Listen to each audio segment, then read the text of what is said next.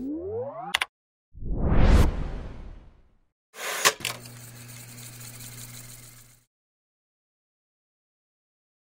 Давайте знакомиться. Меня зовут э, Артем Астафуров. Я работаю в компании Neuromation. Э, мои последние несколько лет э, я занимаюсь строительством стартапов. Neuromation — это мой второй стартап. Э, до этого я достаточно долгое-долгое-долгое время проработал в компании э, DataArt, которую тоже строил, которая была стартапом только 15 лет тому назад. И говорить, рассказывать я буду про то, как мы общаемся и как мы принимаем решения а, в обстоятельствах, когда ничего не понятно. А, как часто бывает с стартапами, как часто бывает с проектами, которые мы только начинаем, да и не только с проектами, которые мы начинаем, которые продолжаем, как нужно постоянно перепланировать, как постоянно нужно учитывать новые факторы и, собственно, что на нас влияет и как мы принимаем решения. А, давайте я начну на самом деле с того, что покажу вам цитату. У меня, к сожалению, слайды будут на э, английском, я говорить буду по-русски. Э, если вам вдруг э, нужно что-то перевести, вы просто поднимите руку, и я переведу, нет проблем. Э, э, я начну с того, что приведу цитату, э, которая описывает примерно то, на что нынче похожа разработка э, программных продуктов – в современной стартап-среде. Вот. А, это примерно а, выглядит вот так. Вы почитайте. Если, а, если, если что, если кто-то поднимет руку, я просто переведу. Значит, э, софтвер это сложно. Его делает человеческая воля. А, оно характеризовано трением, непонятностью, а, а, флюидностью, опасностью и неразберихой. Природа софтвера, она постоянная, и оно, это, это, эта природа остается, продолжает быть непредсказуемой. Природа софтвера, на нее влияет смесь физических, моральных и э, ментальных факторов. Софтвер э, имеет характеристики и искусства, и науки. А, и обычно софтвер э, делается при помощи человеческого опыта. Вот это сказал э, Эрик Мейер, который э, известен тем, что он сейчас много рассказывает про реактивное программирование, он внес большой вклад в современные фреймворки для программирования и распределенные системы. И на самом деле фразу эту он взял а, ее не придумал, а он переделал вот эту фразу.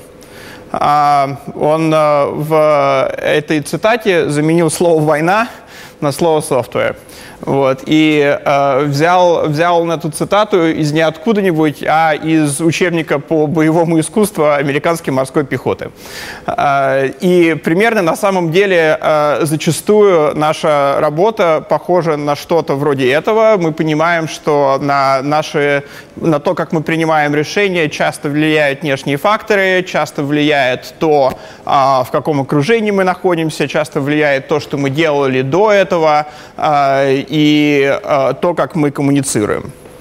Э, и, в общем, Project Management, да, как э, называется, насколько я понимаю, серия, серия этих, э, этих лекций, э, изначально Project Management, в общем, был вдохновлен машиностроением, да, там, э, всяким там, э, инженерией, когда строятся мосты, а сейчас, последние лет, наверное, 5-7, а, я наблюдаю все больше и больше а, эссе на тему того, как анализируются либо а, высказывания или трактаты каких-то армейских генералов, или же авторов, которые занимаются поведенческой экономикой. Э, это интересно, потому что на самом деле после того, как я начал смотреть на эти проблемы через эту призму, многие вещи обрели смысл. Потому что когда э, раньше мы там, просто практиковали скрам, канбан и думали, что вот оно все. На самом деле, как кто-то сказал, скрам это не более чем э, MLM-маркетинг, как пирамида. Тогда, когда ты э, как скрам-мастер значит, идешь, получаешь, э, получаешь сертификат, приводишь еще нескольких скрам-мастеров, и вот так вот оно потихонечку расходится.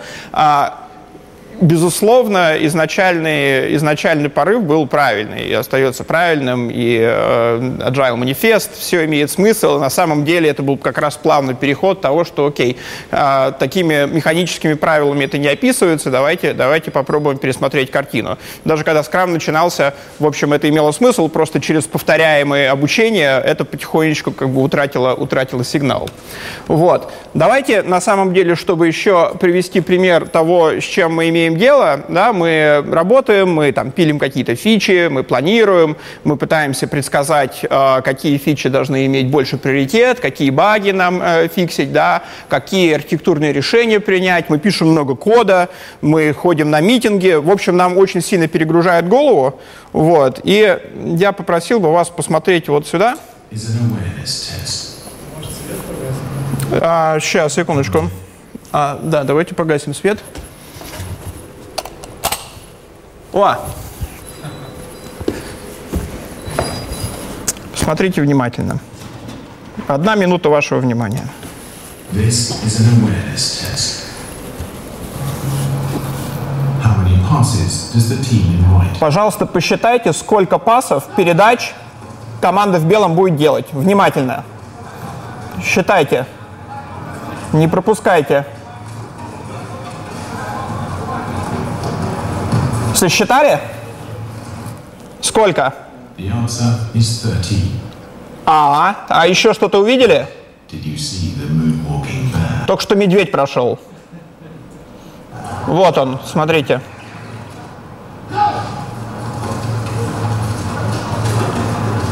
Вот, вот он выходит, да. Вот теперь вы видите медведя. Его сюда никто не пририсовал, он был там до этого. А, конкретно этот ролик, это была социальная реклама э, для э, того, чтобы люди помнили, что по дорогам ездят велосипедисты в Лондоне. Вот. Но на самом деле э, эта ситуация присутствует более-менее постоянно э, в то, чем мы занимаемся. Потому что когда мы долго фокусируемся да, либо на фичи, которые мы уже долго пилили, уже вот-вот запилили, и забываем, что, возможно, есть какие-то более высокие приоритеты. Или когда мы э, после того, как этим занимались весь день, идем на митинг, в котором нам нужно решить что-то другое, но у нас все равно мы думаем про это и что-то забываем. Да, когда вся команда фокусируется на какой-то проблеме, совершенно другая проблема проскакивает. Вот. Э, нет стопроцентного ответа на эти проблемы. На самом деле единственный ответ о том, что нужно помнить, что мы люди, да, и мы помнить, что эти проблемы существуют. А, плюс а, я на, надеюсь, а, вам будет какая-то польза от того, что я рассказываю, потому что я буду перебирать а, разные ситуации и разные типы а, проблем, которые возникают, и потом еще посоветую какие-то книжки и буду приводить разные примеры. А, на чем это все основано? Э, ну, последнее время вот модная поведенческая экономика основана на труде э, Дэниела Канемана такого, э, который последние, наверное, 30 лет занимался тем, что изучал, как люди принимают решения, что на них влияет. Он изучал, задавал вопросы, ставил совершенно сумасшедшие эксперименты. Просто вот ему приходило в голову, интересно, влияет ли на то, э, например, кажется ли нам интересными мультики. Да, и он просил людей, одну группу взять карандаш в рот вот так, чтобы они сидели и улыбались, а других вот так вот в трубочку. Вы не поверите, там двузначные проценты того, насколько люди по-разному отличаются, нравятся и не нравятся. Ну, в общем, эксперимент за экспериментом, э, он экспериментировал на того, что он получил в 2000 каком-то году Нобелевскую премию. А, и, в общем, его работа по, э, по когнитивной психологии стала основой э, одно из основ поведенческой экономики, которая сейчас очень модная, и там, по-моему, уже больше, чем одна Нобелевская премия была получена в этой. Вот, ну, софтвер-индустрия тоже решила, наверное, что-то он знает, давайте попробуем поприменять это к тому, что мы делаем. Давайте э, посмотрим. Основные, основной его постулат э, – это то, что в, за человеческое поведение – и за принятие решения э, ответственны две системы нашего головного мозга, система 1 и система 2, э, чтобы нам было проще запомнить. Э, система 1, она очень быстрая, э, она автоматическая, да, ровно там хранятся стереотипы, и, в общем, мы ее включаем неосознанно. То есть, например, простое предложение мы даже не анализируем, мы не останавливаемся, оно нам понятно. Ехать на машине по пустой дороге тоже понятно, в общем, даже не задумываемся, как мы поворачиваем. И простые, простые примеры тоже легко решать. А, если нам кто-то что-то громко сказал, мы повернулись резко, а уже потом начали э, диалог и вменять тому, что говорят. За это все отвечает система 1. А, ей, э, ее поддерживать нашему организму почти ничего не стоит, и она обычно включена. А, есть система 2, которая очень медленная, на которую требуется усилия, чтобы она работала и чтобы она подключалась. А, она включается нечасто, а, ему ей свойственно логическое мышление, мы это делаем осознанно. То есть, например, если нам кто-то дал какое-то длинное логическое рассуждение, мы быстренько отключили систему 1, поняли, что это что-то длинное и сложное, начали думать, дали ответ – а, ну или, например, вот что-то, что требует анализа, там, например, как-нибудь сложно припарковаться или какой-нибудь там решить а, пример с двузначными числами. А, она, ее, ее содержать стоит очень дорого, а, когда мы устаем, она отключается. Когда мы на чем-то фокусируемся, а мы этим фокусом убираем все ресурсы системы 2, и она занимается только одним, соответственно, нам тяжело отвлекаться, когда работает система 2.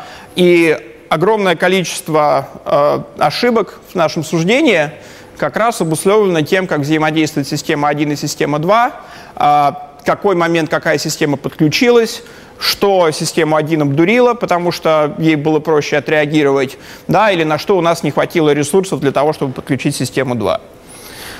А, это как бы в, наше, в нашей профессии, в нашей профессии software э, на то, как работает система 1 и э, системы 2, очень сильно э, влияет, э, как это сказать, э, да, э, когнитивная нагрузка э, и, наоборот, такое расслабленное когнитивное состояние. Когнитивная нагрузка, вот мы там пишем код – да, мы очень сильно сфокусированы, у нас работает в полный рост система 2.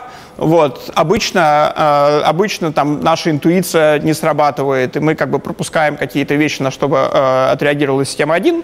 Э, но при этом, э, при этом мы полностью погружены э, в проблемы, и мы вот испытываем такое состояние flow. А, когда, когда нам легко, мы лучше решаем какие-то креативные проблемы. Посмотреть на, э, на проблему с другой стороны, да, посмотреть на то, э, а ту ли проблему мы решаем и так далее. Э, в нашей работе очень сильно преобладает высокая когнитивная нагрузка, и, в общем-то, из-за этого мы делаем большое количество а, ошибок. Когда все сложно, когда все непонятно, у нас большая когнитивная нагрузка. Вот посмотрите, как вы думаете, какая строчка какая линия длиннее. Вот. Ну, если кто-то кто знает этот тест, э, да, но, в общем, э, первый, э, первый, э, первая реакция будет одна, но на самом деле все то же самое. Да, и когда, э, когда мы работаем, да, нам, мы, часто, мы часто забываем такие детали, вот, и это приводит к ошибкам планирования. Это часто делает вообще планирование бессмысленным, потому что э, те предположения, которые мы делаем, часто нерелевантные, да, а те, а те что релевантны, мы не сделали. А, во многом речь э, идет о том, что называется когнитивные уловки или байесы. Это как раз э, разные механизмы взаимодействия системы 1 и системы 2, э, которые в разных обстоятельствах себя проявляет так, что мы делаем ошибки. В принципе, наши байсы могут примерно быть описаны так. а наш, нашему, нашему мозгу проще всего отвечать ровно на то, что, на то, что вот наши глаза видят. И есть как бы такое выражение, да, вот все, что, все, что мы видим, это все, что там есть. А, и таким образом, в общем, мы повторяем ошибки, а, таким образом вот происходит вот это вот. А какие они бывают? Вот тут как раз начинаются интересные вещи, и интересные вещи применительно как раз к управлению проектами и работы в командах. Ну вот, например, э, якорение, да, anchoring. Что это такое? А, известно, что если а, людям показать или дать подумать о какой-то цифре, и потом попросить их дать какой-то численный ответ, то их численный ответ – будет ближе к той цифре, которую они назвали. Например, когда спросили э, у людей, э, когда умер Ганди, было ли ему больше, чем 114 лет, одну группу, а другую группу спросили, когда умер Ганди, ему было больше 36 или меньше 36. Так вот, э, группа, которую спросили 114, дала существенно больший ответ, чем группа, которую спросили 36. Что это значит? Ну, один из примеров – это когда мы делаем оценку какого-то, какой-то задачи, и если мы даем эту оценку по очереди, то чаще всего э, наши ответы будут, э, э, на них будет влиять тот ответ, который дал первый человек. Или тот человек, который был за нами. Э, то, э, прямо перед нами, извиняюсь. Э, мы этого стараемся избегать в нашей команде. Ну, во-первых, когда мы даем любые оценки там либо приоритетов, а, либо, либо а, сложности задачи, мы обычно даем это одновременно там, либо там одновременно там, два человека пишут на доске, просто вот так вот берут и выписывают, либо пишут одновременно э, цифры в Slack. А, также мы голосуем после, э, после интервью. Если у нас команда собеседовала весь день какого-то кандидата, мы одновременно после интервью напишем, на, на, напишем цифру. Минус 2, минус 1, 1, 2. Да, там совсем, совсем не подходит или очень подходит, или что-то между. Вот, обязательно все одновременно. А, есть еще такой интересный э, байс э, – доступность. Э, то есть мы чаще всего э, пытаемся дать мгновенный ответ, э, исходя из того, какой информации больше всего. То есть если, например, все говорят про какую-то фичу, да, то вот, например, сейчас как бы далеко, далеко ходить не надо, а, э, там, в нашей, в нашей компании мы там вновь при, принимаем решения по поводу, по поводу хранения данных. Вот. И сейчас для всех, а, кто вышел с митинга, да, и там их было как бы несколько обсуждений, а все, что на уме, это хранение данных. И даже если нужно при, будет принять какое-то э, какое э, решение, там, например, а, какой взять тикет, а, там, чтобы, например, пофиксить баг, даже несмотря на то, что мы обсуждали какое-то планирование, делали планирование через неделю или пытались как бы добавить информации в нашу картинку, все равно народ берет тикеты по, э, по сториджу. Не обязательно то, что эти тикеты решат эту проблему в будущем, да, там просто есть какой-то баг, который тоже связан со сториджем. Вот, это, ну это ладно, как бы, если, э, если он там есть, и нужно делать, это хорошо. Вот, часто еще бывает то, что информация, какая доступна больше всего, э, к тому мы тоже э, переключаемся, это часто бывает то, что известно. Например, если э, большое количество задач там слабо понятно, и нам нужно подключить систему 2, чтобы проанализировать, чтобы, чтобы убрать какие-то неизвестные, чтобы сделать какие-то ограничения. Вот, в общем, наш мозг ленится, мы берем первую доступную задачу и начинаем ее решать.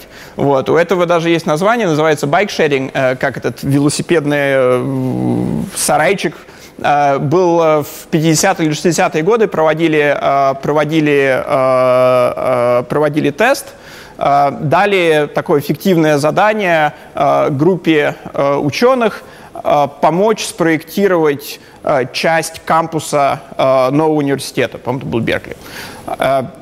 И наблюдали за тем, что они обсуждают, что спрашивают. В общем, большую часть обсуждения они проводили как раз э, обсуждая вопросы того, где поставить вот это вот место для парковки велосипедов и как оно, как оно должно быть устроено. Ну, потому что про какие-нибудь сложные архитектурные вещи людям было говорить сложно. Вот. Одна, одна из самых э, страшных уловок, да, это наш оптимизм и э, боязнь потерь.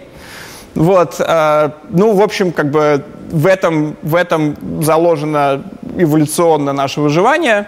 Да, мы, э, это, это подключается система все время. Э, ну, например, как бы наш оптимизм приводит к тому, что там, померив, э, сколько американцы тратят э, на э, переустройство кухни, там сделали какой-то опрос, э, было написано, что их оценка была там 18 тысяч долларов, э, по факту 36. Вот. Э, примерно то же самое происходит и с оценкой проектов. А, более того, решения этого вопроса просто нет. А, и если, если начать думать э, про это в этом контексте, то на самом деле начнут проявляться какие-то новые интересные вещи, появятся новые детали, и к планированию вы будете относиться по-другому. Ни в коем случае нельзя говорить, что планирование бесполезно, оно супер полезно, просто вы будете по-другому относиться к планам. А, фрейминг. Очень тоже интересная штука. А, в зависимости от того, в каком, э, в каком э, тоне и в каком контексте был задан вопрос, вполне возможно описывающий одно и то же. Мы очень по-разному ответим, там, например, да или нет. А когда человеку спрашивают, э, хочет ли он сделать пересадку сердца с 10% исход, летальным исходом, он отказывается. А когда спрашивают, хочет ли он сделать пересадку сердца с 90% выживаемостью, они соглашаются. А, например, когда инвесторов спрашивают, хотят ли они сделать инвестицию с 90% а, а, вероятностью неудачи, они не инвестируют. А когда, а когда они смотрят на проблему с, со стороны, хотят ли они с 10% вероятностью изменить мир – они это делают. Существуют такие инвесторы там, в Силиконовой долине, э, их полно. Они по-другому смотрят на вещи, они тоже, они тоже знают, что они ошибаются. И просто зная, что они ошибаются, они смотрят на этот, на этот вопрос. А, ну и там сейчас в машинном обучении тоже интересно, когда, когда показываются результаты бизнесу, говорю, вот мы сделали модель, там, у нее, у нее 10% ошибка. Все говорят, ну, блин, это как-то дофига. А когда показывается, вот, смотрите, у нее 90% точность, сразу же получается нормально. Вот. Э, дело на самом деле не в том, выбирать ли одно или другое. Главное помнить, что когда мы реагируем таким образом на э, какие-то вопросы возникающие, нужно постараться посмотреть на него с другой стороны, да, и его по-другому задать. Э, ну, как бы можно, конечно же, если вы уверены, что вы хотите донести именно такую мысль, и вы стопроцентно считаете, что вы правы, все проверили, перепроверили, на митинге, чтобы сэкономить время, вы можете сформулировать в том виде, в котором наиболее вероятно решение будет принято. Но нужно быть аккуратнее, да, потому что вы можете как бы легко сманипулировать э, группой, да, и потом себе усложнить жизнь. А, еще один из байсов, который как раз в нашей индустрии, в софтвее очень распространен, да, это наше полнейшее нежелание э, терять то, что мы проинвестировали. Несмотря на то, что мы инвестировали не в то, да, несмотря на то, что уже все сигналы дают о том, э, говорят нам о том, что э, нужно заканчивать, мы все равно хотим а, закончить вот этот вот проект, да, потому что у нас 90% уже сделано, все, как бы, и, и, мы, и мы вот уже завтра сойдемся, оно не сходится, да, и мы забываем посмотреть на то, какие другие факторы есть, мы забываем договориться и померить что-то, э, мы забываем э, договориться о каких-то интервалах временных для того, чтобы принять решение, мы, мы, мы, мы, мы, мы топим вперед. Вот. И как раз говоря про интервалы, а, нам еще очень свойственно давать оценки и давать ответы, не думая про, про рамки. Вот. Это очень интересно, потому что когда, а, когда а, спрашивают, например, там, зашипается ли эта фича там, в такой-то день, вот, народу, ну, нам очень тяжело ответить, да, и мы, и мы, в общем, стараемся этого вопроса как-то избежать, нам тяжело про это думать. Однако, если вопрос переформулировать, там, какова вероятность того, что эта фича зашипается в эту неделю, нам уже гораздо интереснее э, оперировать, там становится больше, больше красок, и можно о чем-то договариваться. Вот. Э, ну и в другой, с другой стороны, да, когда мы, например, смотрим на... Э, на, какую-то, на какой-то баг, который пришел, например, который очень сильно повлиял там, на одного пользователя. Вот, там страшная история, там, не знаю, там все упало, красный экран.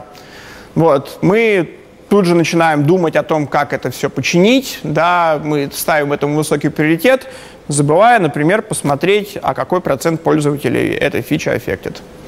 Вот. Тут бывает по-разному. Иногда бывает, что как бы там совсем-совсем не аффектит, да, и нужно команде действительно принять решение, что окей, это очень серьезно, но, к сожалению, как бы для конкретно этого человека э, это для, как бы для продукта сейчас не настолько критично, нужно там думать о каких-то временных мерах, да, и фокусироваться на то, на чем больше, э, более критично.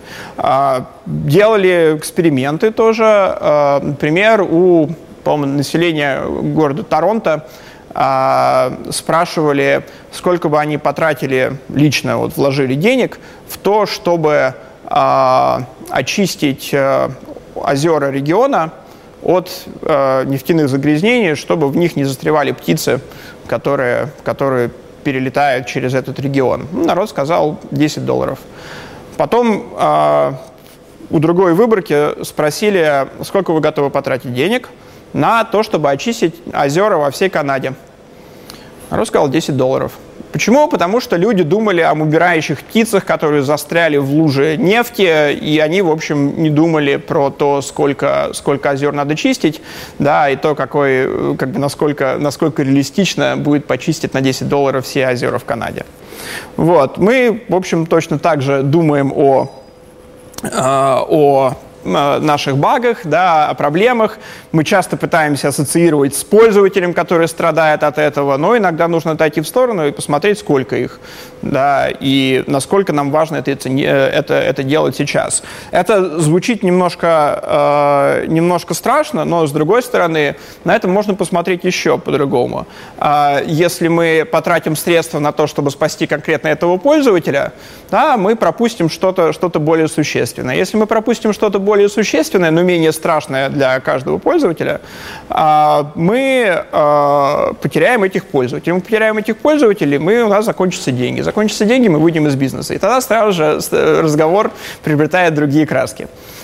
А, Еще, когда мы думаем обо всех проблемах и пытаемся все учесть, очень-очень-очень важно понимать, что мы знаем, что мы не знаем. Это гораздо лучше, а, чем думать, что мы знаем вещи, которых мы узнать в принципе не можем. Например, ну, самое распространенное в software engineering это, а, это прогнозируемая нагрузка. Мы все думаем, что на наш новый сервис сразу же придет 100-500 пользователей, он ляжет под, под нагрузкой, мы тратим все-все время на то, чтобы сделать это масштабируемое, совершенно, э, совершенно забывая про то, что, в общем, как бы нужно проверить, нужно ли это кому-то или нет. Вот, поэтому вещи, связанные, с, например, с нагрузкой, нужно говорить, что окей, хорошо, да, мы знаем, что мы этого не знаем, вот, давайте фокусироваться на том, э, что, э, что мы знаем, и помнить, что есть что-то, что-то, что, чего мы не знаем. Вот. Это еще на самом деле э, приводит к э, вот такой вот фразе, да, то, что когда при, при всем, что я сказал до этого, и, в общем, оперируя в этих условиях, мы понимаем, что ну, нам тяжело как группе э, там, инженеров э, спланировать так, что вот все прямо пройдет чисто и гладко. А самая важная часть а, плана – это процесс планирования. Вот. Если его сделать так, что в этом принимают участие все, если план не спускается вами как менеджером на свою группу, если вы не спрашиваете, пойдет, вот все как бы смотрят, ну ладно, давайте попробуем. Это гораздо-гораздо хуже, чем со всей группой встать в доске и порассуждать о том, что нам требуется сделать в следующую неделю, месяц, три месяца, год.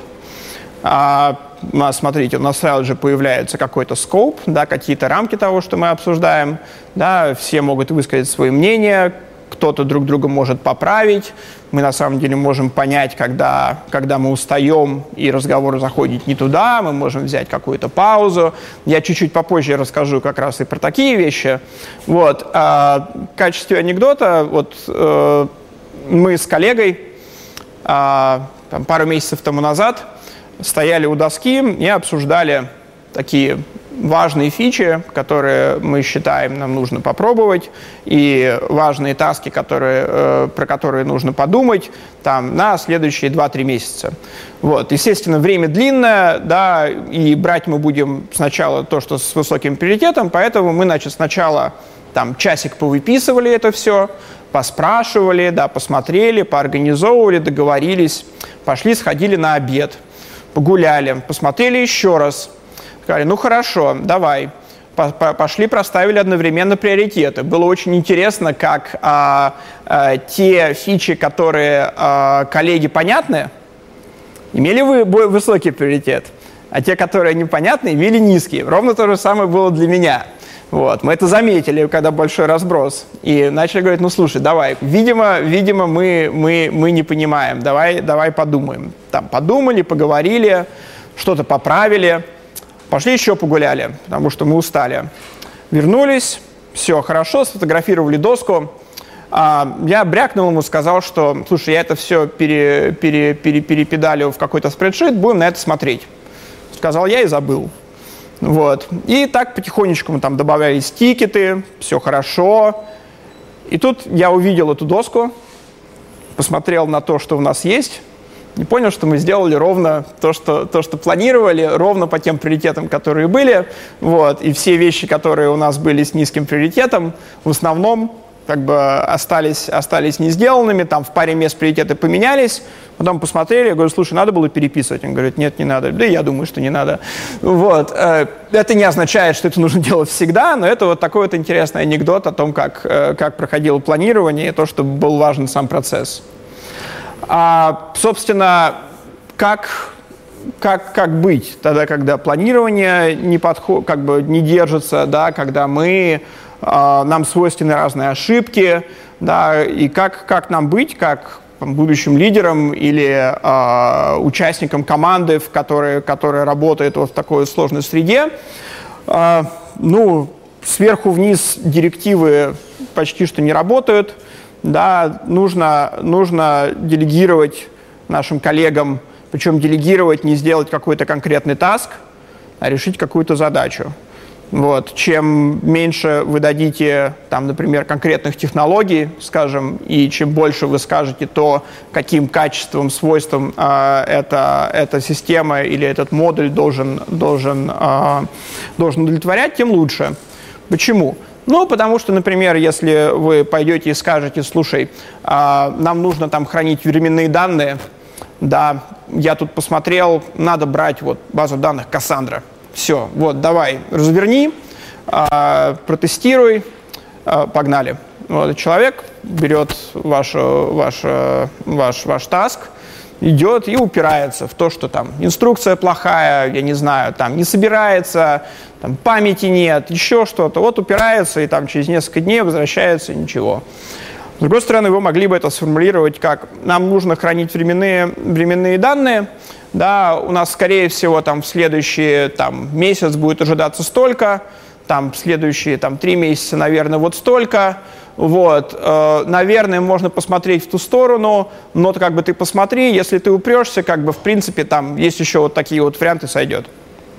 Совершенно нормально, вы примерно дали, дали, дали поле для деятельности, и человек уже дальше в э, обстоятельствах уже будет смотреть, как подходит или не подходит. А, и очень важно, если вы о чем-то договариваетесь как команда, да, если вы делаете какую-то гипотезу, вот я знаю, что Аня Лопатухина вам рассказывала про э, Lean, Lean Startup, там это, это, это сильно практикуется, надо всегда договариваться, что мы измеряем, а, и как надолго мы договариваемся. Вот. Э, и главное еще понимать и э, осознавать, что если мы о чем-то договорились и это померили, это да, это нам важно, но главное еще не заниматься тем, что мы как бы верим, меряем то, что бесполезно, да, и чего-то чего ожидаем. Тут как бы, тут, тут, в общем, поможет интуиция и опыт, вот, и какие-то какие такие как бы умственные упражнения, там типа, ну хорошо, давайте посмотрим, там, например, будем следить вот за такой-то метрикой, и будем следить в течение месяца. Да, и потом мы подумали и поняли, что, в общем, как бы мы видели, как она меняется за год, а за месяц она меняется чуть-чуть. Наверное, мы по ней ничего не увидим. Давайте тогда смотреть на что-то другое. А, вот, да, и всегда, когда есть планы, и когда в них есть какие-то действия, нужно всегда их ограничивать. Ограничивать по времени, ограничивать там, по метрикам, договариваться, в какой момент мы э, замедляемся и начинаем смотреть на что-то следующее. Вот есть еще вот такая вот цитата. А, Всегда нужно прояснять ситуацию. А, чем больше информации, тем лучше. Но при этом тогда, когда нужно действовать, нужно действовать. Если вы, а, не собрав информацию до конца, абсолютно не можете принять быстрое решение и потом его скорректировать, если надо, то часто ситуация может выйти из-под контроля. А, это еще для того, чтобы проверить нашу систему 1 и систему 2, сколько мы а, веса придаем этой фразе. Если вы посмотрите на подпись. Подпись а, командное руководство вермахта. На самом, ну, это страшная, страшная армия, которая на самом деле была еще очень эффективная. Поэтому это знание переносится на командную работу в условиях большой неопределенности, ровно так же, как в самом начале э, вот та цитата тоже переносится на софтвер. Вот мы поговорили с вами про решения, мы поговорили с вами про то, как мы ошибаемся, да, мы почувствовали, что мы, в общем, можем легко э, загнаться и заниматься не тем. А важно, важно на самом деле просто понимать, что мы это можем делать. И важно помогать себе и другим. Этого не делают через какое-то количество структуры. Вот рассказывают про процессы. А, я про процессы рассказывать особо не буду. Я расскажу вот немножко про, как мне кажется, во многом наиважнейшую вещь в командной работе – а наиважнейшую не потому, что мы хотим, чтобы у нас было много митингов, а потому что мы хотим, чтобы через эти митинги происходила работа. Это важно. А сколько из вас было на неинтересных собраниях? Я думаю, что каждый последний, там, не знаю, месяц наверняка был где-то, где его не должно было быть. Например, у нас в компании э, есть правило, что если кто-то посылает приглашение, а, ну, такое как бы негласное, но все его более-менее придерживаются. А, если кто-то присылает приглашение на встречу, в которой нету агенды, да, списка того, что будет обсуждаться, можно и не приходить. Вот. Или если ты чувствуешь, что тебя на этой встрече быть не должно, ты можешь просто не прийти. Вот. А, задача человека, который, который, который организует митинг, сделать так, чтобы это решило проблему. Да, если ничего не понятно, давайте посидим, помитингуем, что-нибудь поймем, ничего не будет работать. А, опять-таки, наша, наша самая первая реакция – это сделать именно это, и мы часто это делаем, и как бы я это делаю, все это делают. Надо помнить о том, что нам свойственно это делать, и делать это меньше. А, помогает структура. А, особенно как раз, когда принимаются решения, которые имеют долгоиграющие последствия, особенно тогда, когда эти, на эти решения может повлиять то, в каком состоянии мы находимся, что происходит, да, какие мнения, э, какие мнения высказываются. Обязательно нужно фиксировать то, какое решение мы выносим. Вполне возможно, мы можем заниматься весь митинг хождением по кругу и не прийти ни к какому решению, потому что мы не знаем, к какому. А, когда? Тоже обязательно нужно делать рамки да, потому что если мы пытаемся вынести решение абстрактно, да, мы никогда не закончим. С кем провериться? Да, потому что мы знаем, что у нас есть наши когнитивные уловки, да, и у нас есть только одна часть ситуации, перед нами этот рог у носорога, да, надо спросить, спросить у других, а, кто принимает, кто оглашает, и кому это нужно сказать.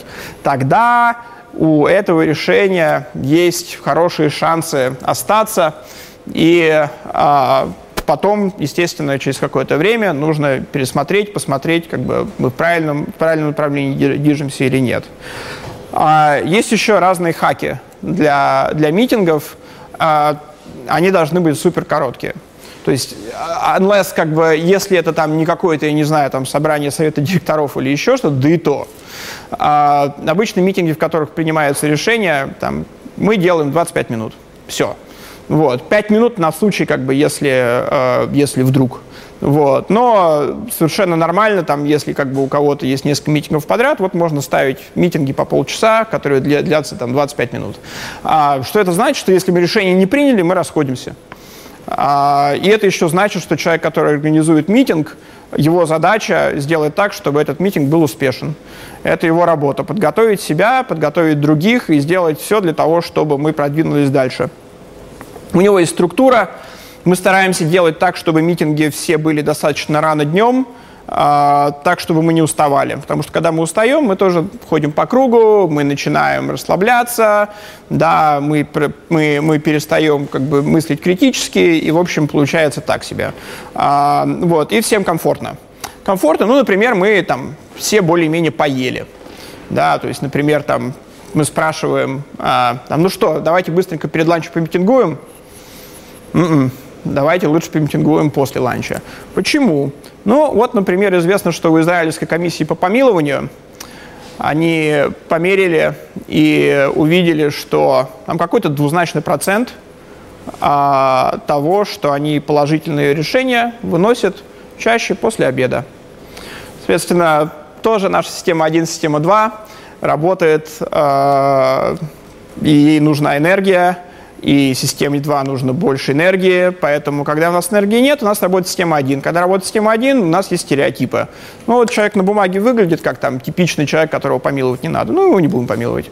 Вот. Или мы остановимся, учтем, взвесим, посмотрим и решим. А, что, же, что же мы из этого вынесем? Из этого можно вынести, вынести много чего. А, наверное, самое главное это то, что, в общем, мы все люди, мы все делаем ошибки. Нужно прощать других и нужно прощать себя. А, худшее, что может э, случиться в маленьких командах в стартапе, да, это когда мы какие-то ошибки в суждении начинаем атрибутировать конкретно человеку и конкретно как бы, плохой воле человека, это становится токсичным. Тогда у нас уже возникают другие проблемы, токсичная команда, команда не мотивирована, я не знаю, рассказывали там про people management, э, были ли лекции или будут. Вот. А? Да, ну, в общем, в общем там, там, там, там возникает целый ворох новых проблем. А, лучшее решение, ну, в общем, просто знать, что это происходит, да, думать про это периодически, там, если интересно, там, что-то читать, я вам что-то порекомендую. А, рассказывать и напоминать про это остальным. Да, если вы, например, не управляете проектом, а являетесь частью проекта, которым управляет кто-то, в общем, человек, который управляет, э, вы ему тоже напоминаете. Совершенно нормально. Слушай, мне кажется, ты тут поспешил, да, потому что у тебя сработала система 1, ты увидел, что как бы на бумаге там это, это issue имеет высокий приоритет, давайте покажу данные. Прекрасный разговор. Вот. И чаще всего это решает все проблемы. А, нужно играть как команда, ну это, конечно, клише, да, но действительно нужно. Вот. А, и нужно, как сказать, практиковать интеллектуальную скромность.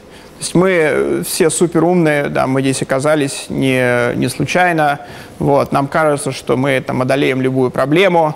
Вот, э, надо, надо быть скромнее к себе и к проблемам, и к окружающим. Да, нужно, нужно остановиться, подумать и принять необходимое количество решений с необходимыми рамками для того, чтобы более-менее безопасно перейти из точки А в точку Б короткими перебежками. Вот я говорил про книжки.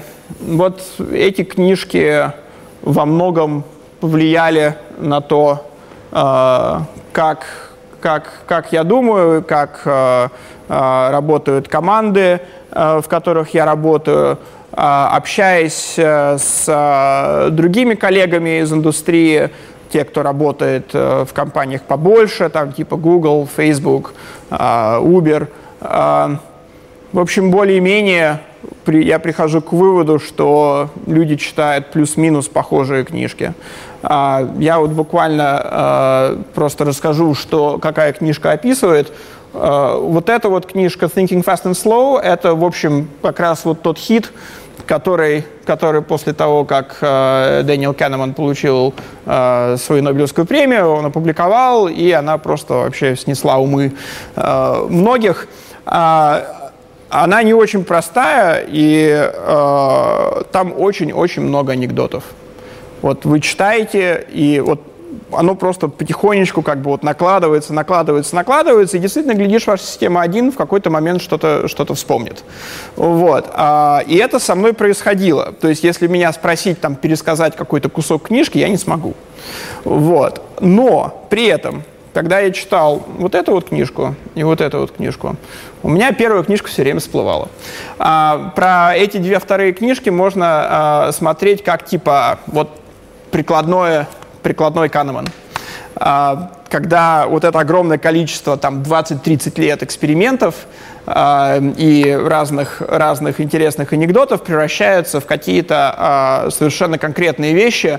Ну, то есть, например, там, то, как делается предсказание, да, там, где абсолютно разрушается система экспертов. Да, говорит, что вообще экспертов не существует, да, и, и если есть команда, людей, не экспертов, которые играют по определенным правилам и которым как бы интересно решать одним, э, всем одну проблему, даже если у них нет экспертизы, они на самом деле работают гораздо, гораздо лучше и дают лучшие результаты. Э, то, что в этой книжке проделали, э, в Америке есть, есть DARPA, да, этот отдел, который, который занимается исследованиями для обороны, а есть IARPA, которые занимаются исследованиями для, а, как, ЦРУ. Вот.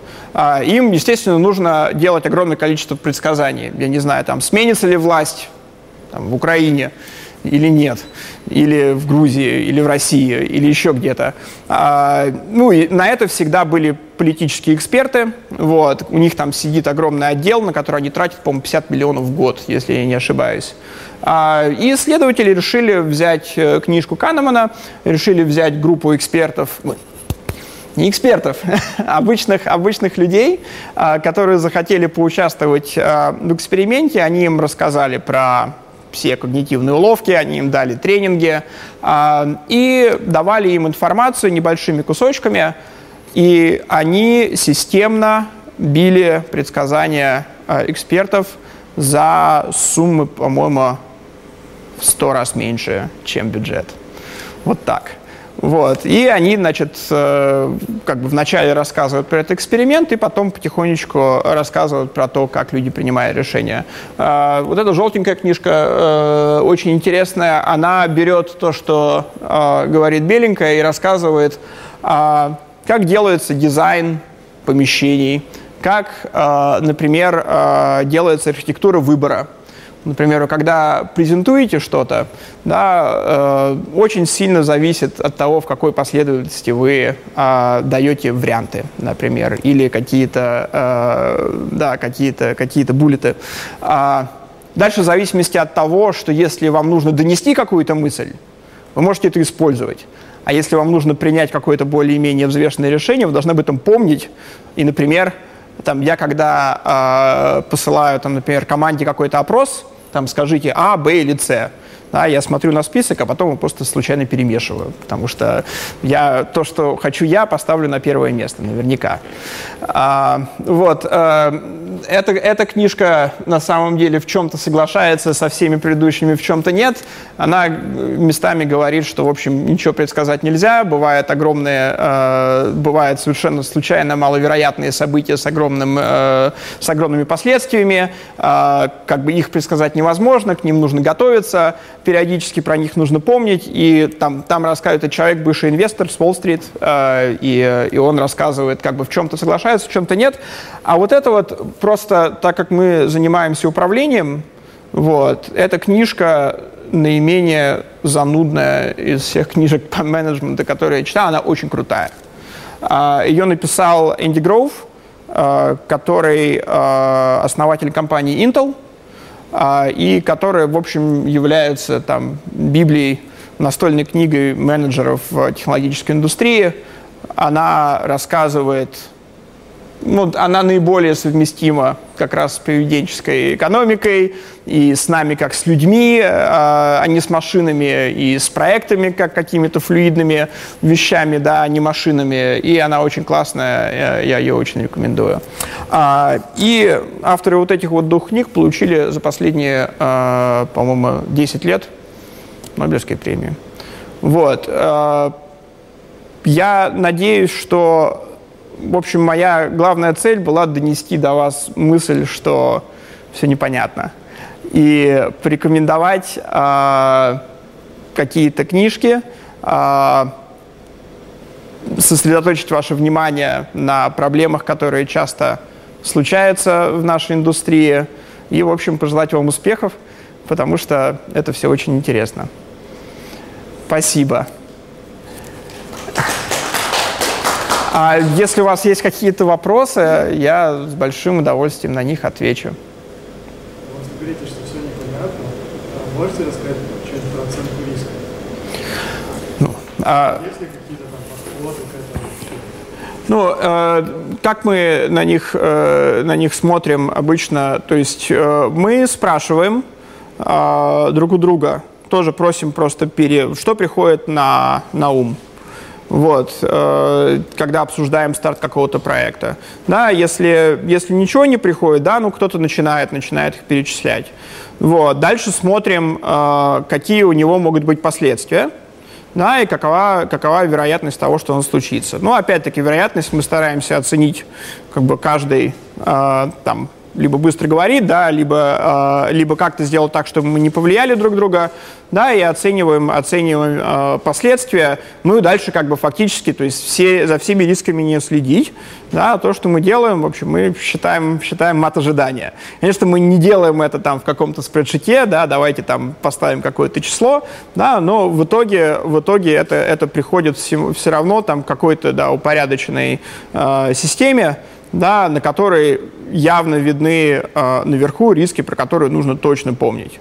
Вот. Ну и продолжаем оперировать в э, состоянии, что как бы есть много вещей, которые мы еще не знаем, и нужно периодически сверяться с реальностью и, э, и за этими вещами следить. Да? То есть есть какие-то задачи, очевидно, люди более реальности, то ставят более срок. Есть ли какие-то методики, которые позволяют более точно но а, есть, а, есть методики, которые дают нам ощущение контроля над ситуацией. Там, что там есть? Планировочный покер, да, там, когда, когда делаются оценки, да, нелинейная шкала в планировочном покере, да, там, типа Фибоначчи. А, и в чем-то в чем-то помогает, да, но чаще всего а, как бы мы на это смотрим то есть, если мы ставим вопрос оценки, сделаешь ли ты к этому числу, мы просто так вопрос даже не задаем. Ну, мы делаем, мы делаем там примерный интервал. Да, и мы обычно, мы обычно набираем задач на неделю. Вот. То есть, когда человеку комфортно взять себе задачу на неделю, да, ему, ему комфортно. Вот. Дальше, дальше, если мы заканчиваем неделю, эта задача не сделана, да, мы спрашиваем, там, можете помочь ее там разбить, да, может быть, еще что-то. Вот. Чаще всего ответ, конечно, нет. Сейчас, сейчас я все сделаю. Вот. Но там обычно, обычно там на вторую неделю мы как бы уже, уже садимся и смотрим на эту задачу по-другому, да, или это как раз является риском, э, и этот риск срабатывает, и мы включаем план, там, окей, если мы там делаем эксперимент такой-то, и это не выстреливает, то там план, наш план Б будет такой. Да, когда не выстрелит, мы к нему придем. Ну, то есть мы... А, то есть задача оценки, она, она просто составная часть всего процесса принятия решений. Вот. Но процесс принятия решения построен так, что там, он постоянно меняется. То есть как бы это мы все время оптимизируем. Да? Нет просто гибкий. Да, но мы, мы, не, мы не говорим, что мы там изобрели свою методику, да, то есть э, мы, мы стараемся убрать как бы, все ненужные ограничения. Вы говорите там неделю разработчику на задачу. Как с каким моментом разработчик говорит, что... Еще раз, я, я простите. Вы перед разработчиком ставите задачу, ваших слов вы ставите довольно так, ну не гибко довольно, выбор технологий, выбор каких-то там методик, данных, еще чего-то. Там разработчик, к примеру, говорит, там, ну, нужно на задачу три недели. Не, мы так говорим, давай переформулируем на подзадачу.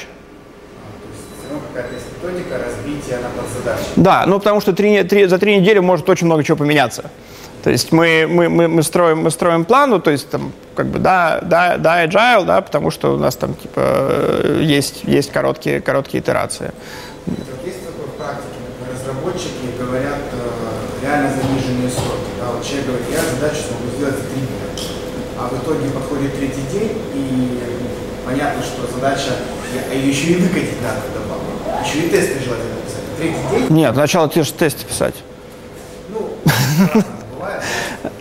Да, сама сущность. Человек говорит, говорит сроки, да, но в принципе видно, что эти сроки ложатся нереально. Вообще никак. Ну, можно позадавать наводящие вопросы, но э, последнее дело говорит, что, э, типа, чувак, это нереально, потому что, как бы, вы сразу же перейдете, как бы, в э, такой бинарный э, процесс конфронтации, и, и, это, и это не приведет ни к какому решению. Обычно зада мы задаем наводящие вопросы. Там, смотри, а вот ты про это подумал, там, а про это... Да, и либо, либо мы приходим к тому, что действительно там либо меняются сроки, да, либо меняется скоп, э, рамки задачи, э, либо мы просто принимаем на веру, что типа, да, как бы мы, ну, вернее, мы точно знаем, что это не сойдется, да, но мы просто даем этому не сойтись и ограничиваем, и ограничиваем ущерб там, или там, не знаю, как бы что, ограничиваем это там тремя днями. А потом мы через три дня садимся говорим, ну смотри, как бы вот так и так, давай, давай посмотрим на это по-другому. Ну то есть это нормально, это просто часть, часть, часть работы. Еще есть вопросик, вот токсичная команда. Э, я слышал про такое, вот можно подробнее, типа, как, как понять, стала ли команда токсичной и какие причины могут ну, э, причины, ну, как бы, в основном, в основном, в общем, там, отсутствие мотивации, да, отсутствие мотивации, там, отсутствие, отсутствие интересных задач, да, релевантных конкретным, э, конкретным людям, да, если это происходит, происходит долго, да, то, в общем, у народа повышается уровень не, не э, как понижается уровень счастья, потому что я сказал, повышается уровень несчастности, и мне кажется, что лучше понижается уровень счастья, э, звучит как-то менее страшно. А, вот, и да, ну там народ как бы э, токсично, там дальше зависит. Да? Народ, народ уставший, там, ему, ему неинтересно, там народ бросает какие-то неинтересные, там, как бы токсичные комментарии. Ну, как бы это главное очень, очень рано выявить. Вот, и садиться с народом, с каждым отдельно, потом со всеми вместе общаться и пытаться найти проблему. Ну, обычно, обычно это как бы там отсутствие мотивации. Там, мотивация это такая очень интересная, интересная область.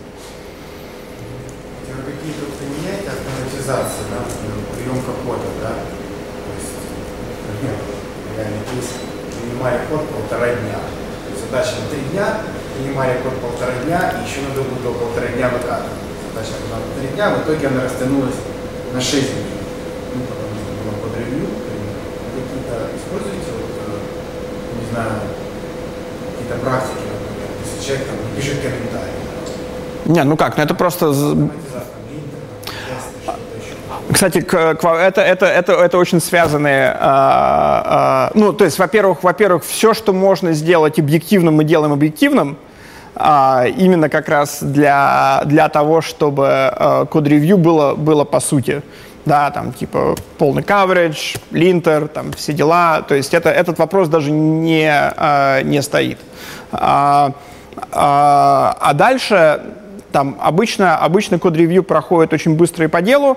Мы pull реквесты стараемся делать маленькими, да, там, типа, ну, точно меньше тысячи строк, там, типа, желательно меньше, чем 500.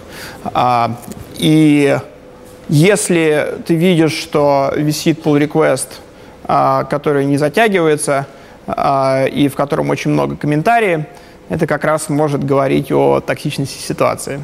Потому что два человека не могут сойтись, и дело не в pull реквесте и нужно садиться выяснять.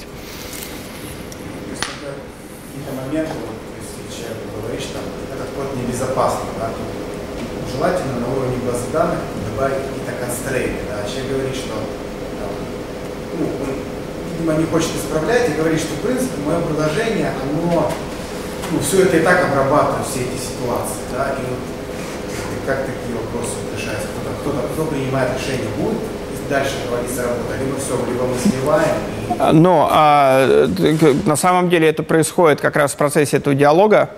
Я говорил про рамки начинаете ставить рамки. Да? А почему, почему небезопасно? Какая атака? Какие последствия? Что... Сам принцип, что если мы должны, допустим, в базе данных хранить массив, а у нас, допустим, хранится строка, которая потом в коде.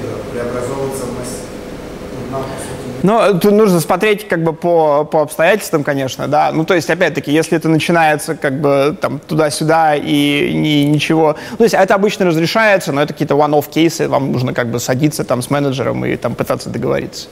Вот. Но когда там на код-ревью, там часто как раз такое бывает, или там на каких-то архитектурных обсуждениях, там кто-то скажет, это небезопасно.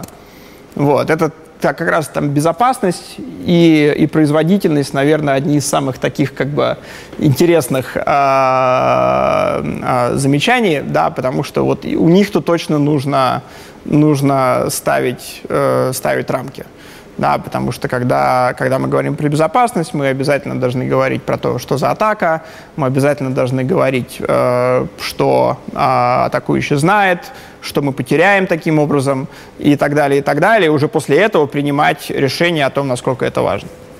Я имею в виду безопасность в плане атаки, а безопасность в плане, если вдруг попадают не те данные, то тот их не умеет обрабатывать. Ну, это но это уже вопрос, как бы, насколько там defensive код, как бы, ну, это тут тяжело, тяжело без... Есть кейс, да, и понятно, что может упасть, но человек говорит, что этой ситуации не произойдет. Ну, за, могут, могут записать в технический долг и, и затянуть, да, могут, могут вмешаться, как бы, и разрешить. Может висеть, ну, там, я несколько раз видел, там, есть как раз вот такие вот pull реквесты да, которые там по месяцу висят, ну, типа, поговорили, разошлись. Вот. Но ну, вот висит, он остывает. Да, потом можно как бы вернуться. Ну, обычно такие pull реквесты умирают. Да. На самом деле, кажется, в данной ситуации это типа, не хватает ресурсов менеджера, чтобы pull реквесты раскрыть. Ну, то есть типа, поднимать людей, говорить, вот у вас pull реквесты есть, типа, давайте решите.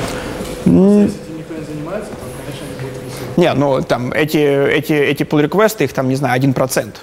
Да, э, то есть как бы обычно, обычно все так и происходит, и причем на самом деле, э, ну, по крайней мере, там в командах, в которых э, обычно приходится работать, э, там ответственность за pull request э, и за ревью висит на разработчиках.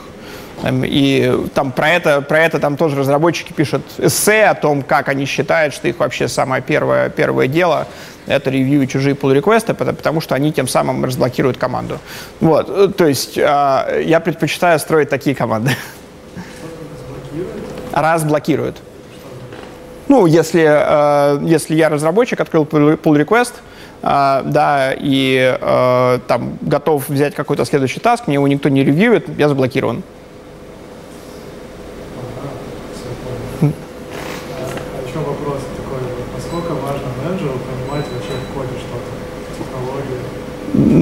Сто процентов важно. Не знаю, 200 процентов. Есть ряд компаний, мне кажется, делится там, на две группы. Одна группа считает, что там менеджер, там, ну, условно, там, знаю, IT-директор или как Не, не, это, это, это как бы не, не работает. Они типа, ну то есть какая-то часть компании считает, что вот, вот мы тут про риски, про, про оценку там, денег, про управление, и типа там не нужно не, нужно и то, нужно и то, и то. Ну, опять-таки, если взять там какие-то большие, большие компании, там Facebook, Google, Amazon, там все менеджеры, э, все... Ну, это, это красный флаг. То есть, как бы, э, э, как, как бы, какой, какой контекст имеет этот вопрос? Имеет ли смысл такой э, компании присоединяться? Я очень не рекомендую. А, имеет ли смысл таким менеджером становиться? Я считаю, что нет, потому что вы сами говорите, как это выглядит со стороны. Имеет ли компания э, шансы на успех? Безусловно, потому что помимо таких менеджеров, э, как бы на судьбу компании влияет еще миллион разных факторов, э, и часто там очень хороший софт э, не выстреливает в э, компания с очень хорошим кодом и процессом не выстреливает, и наоборот, э, компания с очень плохим кодом и плохими процессами выстреливает. Там, там слишком, слишком все сложно. Вот если человек, условно, там, менеджер по профессиональному образованию приходит, то у него есть какой-то довольно высокий шанс погрузиться в процесс с технологической точки зрения и типа эффективно работать. И лучше наоборот, что он вышел типа профессионально из разработки и стал менеджером. Да, по-разному бывает. Э, серьезно, то есть э, есть большое, там на самом деле интересно, я как-то общался с каким-то количеством народа э, в Фейсбуке, и я говорю с человеком, он, он софтвер-инженер, вот. А до этого был менеджером. Но он говорил с менеджером, он до этого был софтвер-инженером. Вот. Они иногда рассказывают, что они просто как бы перепрыгивают. Он говорит, вот я там годик поработал, что-то мне показалось, что я плохой менеджер. Я устал, пошел, пошел контрибьютить код. Да, вот там типа поконтрибьютил, отдохнул, э, пошел опять, опять менеджером. То есть это как бы, это скорее роль а, и как бы есть, есть какой-то набор скиллов, который, который, э, который сделает вас успешным. Да, вы можете пробовать, ошибаться, повторять как бы, и, и искать, и искать себя. То есть более-менее объективно это оценить можно, там, не знаю, если такой клиент, то посмотреть типа, метрики там, до и после, да, если он там что-то смог сделать, наверное, он там что-то может. Наверное.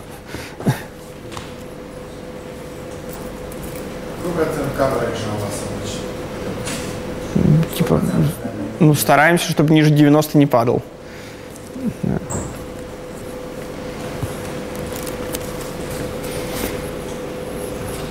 Все. Спасибо большое.